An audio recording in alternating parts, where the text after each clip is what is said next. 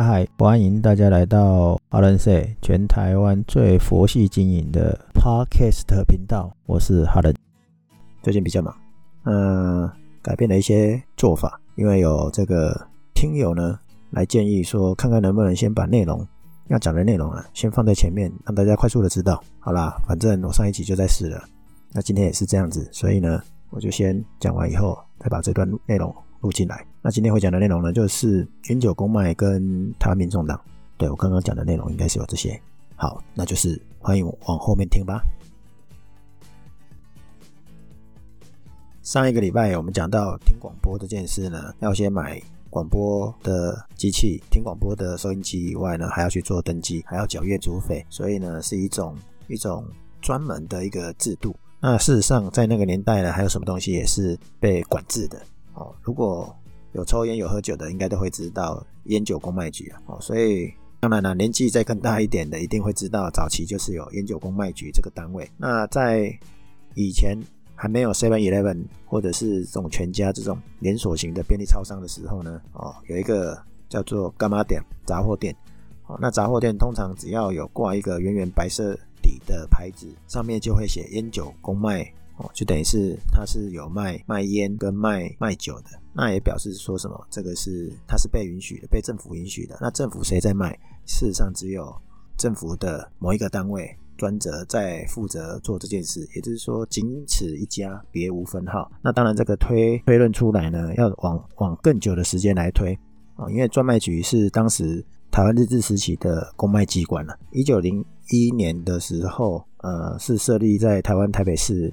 的里面的一个一个建筑哦，那当然这个建筑目前还在，现在呃地点是在台北市中正区南昌路段一号哦，就靠近南门。你如果想要去看的话呢，是呃中正纪念堂捷运站七号出口出来找一下，很快出来左转，大概走路不到十分钟就到了。因为它也现在已经被明定为古迹了，大概是一九九八年定为古迹了。这个历史呢，简单的来说好了。在一八九七年的时候呢，只有鸦片是被管制的嘛。在一八九七年，鸦片被管制的。然后一八九九年的时候呢，日本明治三十二年，一八九九年的时候，他把樟脑跟盐啊也纳入管制。为什么？因为要有钱，要有收入啊。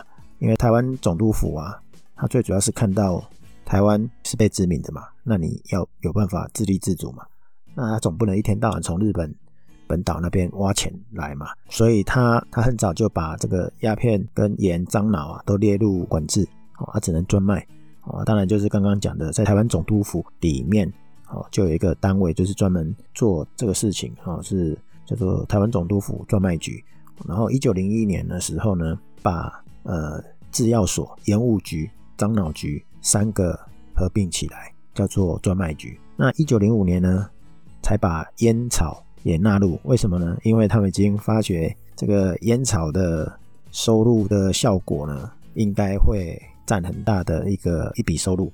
那当然了，他们不是只有看到烟草，因为哈这个鸦片收入啊是逐年衰退啊，哦，因为知道是有问题嘛，本本岛那边也也在下令禁止抽鸦片嘛，可是，在台湾他没有办法很快被根绝。人家想要一一次的根绝啊！我说日本政府一次想要根绝啊，可是台湾本岛的就是不想啊。不管怎么样，反正鸦片收入就是逐年会衰退啊。然后盐呢，又因为天候的限制啊，啊，所以在整个状况下收入其实是不稳定的。那烟草为什么会会会这个受欢迎？当然跟鸦片也有关啊。啊，酒就很正常嘛，抽烟喝酒。通常都是一起看的嘛，再加上后面晚一点会提到原住民还蛮流行抽烟的，因为它是一种身份的象征。那酒又很多是民生必需品嘛，所以在一九零五年的时候，烟草就先列管，然后一直到一九二二年的时候，酒才开始列管，也就是说专卖了。那从一九零五年的烟草列管之后呢，比较明显。从那个酒也进来，一九二五年的那个呃，一九二二年的酒进来之后呢，整个烟草加酒的那个营收占全年的税收里面占了三十趴。这个税收呢，占了整年台湾所有的税收的十四趴，最高可达三十趴。所以你可以知道，就是说烟酒这件事情呢，就占了三分之一强了。哦，那台湾这种专卖制度啊，是刚刚讲说日本时代开始建立的啊。日本时代的话，是由那个后藤新平，后藤新平在一八九七年啊，他。就跟当时的日本政府提议说，鸦片要专卖制，所以刚刚讲一八九七年，哦，这个鸦片就专卖了嘛。后来后藤新平在一八九八年又担任了这个民政长官啊，所以在一八九九年，他为了控制这个盐啊，也把它纳入专卖。那刚才讲樟脑嘞，樟脑是因为要让当时脱离这个外商的控制，所以也专卖。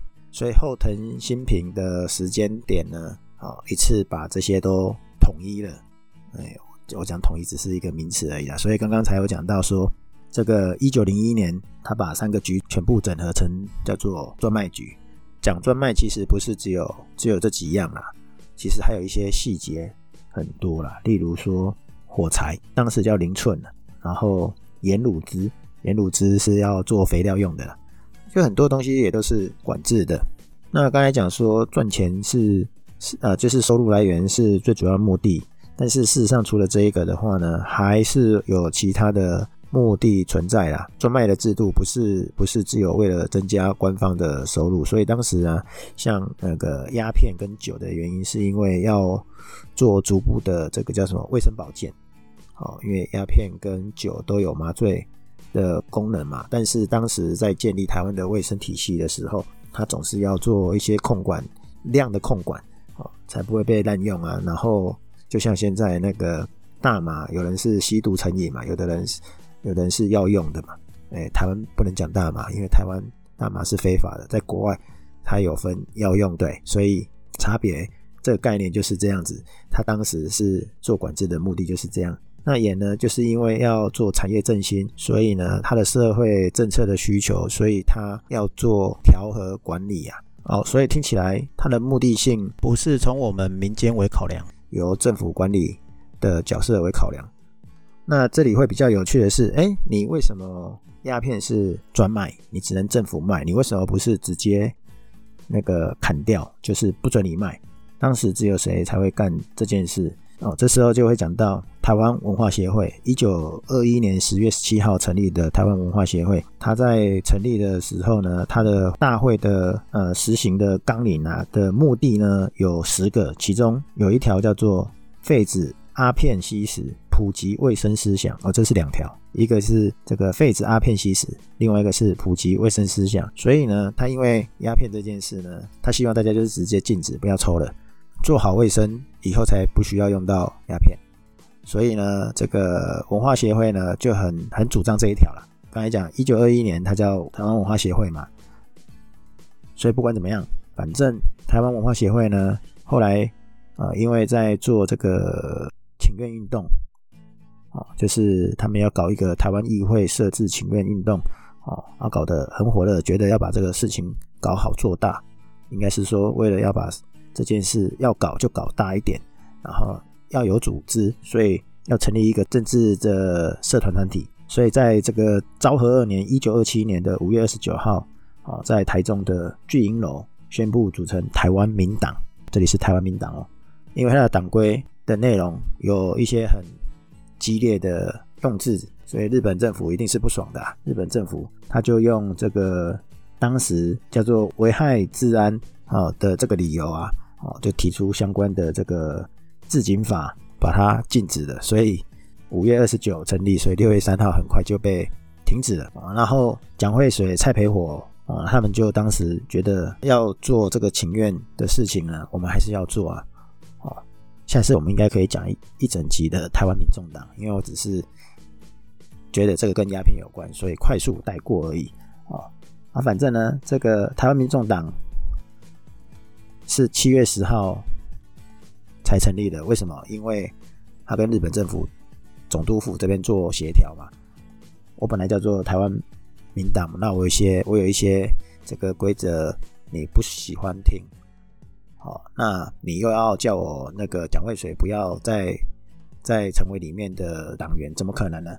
所以我可不可以保留这个蒋渭水，然后我改党规，我又改这个名字，啊，所以后来才改叫做台湾民众党。啊，党党规当然修修改了，所以我们比较不知道说啊，当初他用的哪些字字眼。因为现在看到的都是网络上的资料，其实不知道是不是当初的台湾民党的资料，因为我还没有找到这一些。啊，例如说这个制定台湾宪法，那当然你对这个日本他一定觉得不行啊，然后你一直在强调中华民主啊。哦，对他来讲，他也觉得不 OK 啊。反正不管怎么样，就是台湾民众党就在一九二九年的七月十号正式成立了。那因为成立了政党嘛，所以他更直接的反对台湾总督府的鸦片吸食的特许政策，就是你有这个牌，你才能吸鸦片。台湾民众党他就认为你是在荼毒我台湾人民的政府，所以。我不允许，所以我要跟你对着干，而且就跟这个当时的国际联盟，就是呃这个叫什么联合国的前身啊，哦提出了控诉，然后甚至在这个一九二九年的十月十七号第三次的全国代表大会的口号中啊，就有打倒鸦片、打倒迷信、打倒恶习。下次也可以讲所谓的打倒迷信、打倒恶习，因为宗教史的部分呢，就可以讲好几集，应该可以好几集的。好。反正蒋渭水在当时的《台湾民报》也呼吁了，呃，破除烧金纸、吸鸦片、祈安建教、补运酬神这些很多内容。我们今天只是讲鸦片这件事，所以你看到鸦片当时是管制的的状况下，还是很多人在吃这个鸦片，不然为什么会有会有这样的一个抗议？好，所以一九四五年。这个二次世界大战之后，中华民国政府接收台湾嘛，那他后来把一些专卖就解禁了，不再由政府垄断，但是他一样留下摇钱树啊、烟酒这两件事啊，不然你想想看，为什么会有烟酒公卖局？对，没错，一九四七年他就将这个总督府专卖局改制为台湾省烟酒公卖局。当然啦，因为总督府已经没有了，所以一定要把这个名字改成烟酒公卖局嘛。哦，但因为在做这个专卖制度垄断下，一定会有人想要寻求走私的洋烟洋酒，或是自己自自制的烟酒。为什么？因为你专卖嘛，表示你赚很大嘛。哦，那动乱时期大家都有想要赚钱嘛，所以一九四七年虽然成立了这个这个总督府，改制成这个台湾省。烟酒公卖局，好，一九四七年也发生了什么二二八事件，所以很好记。所以二二八事件就是因为要查气食烟，查气这个食烟，食烟的小贩叫陈江迈，已经被变成历史人物了。就是因为查气这件事，才搞得啊，全岛的人民把这个怒火一次解放了。好，二二八又是另外一事，在网络上很多大家都可以查。所以烟酒。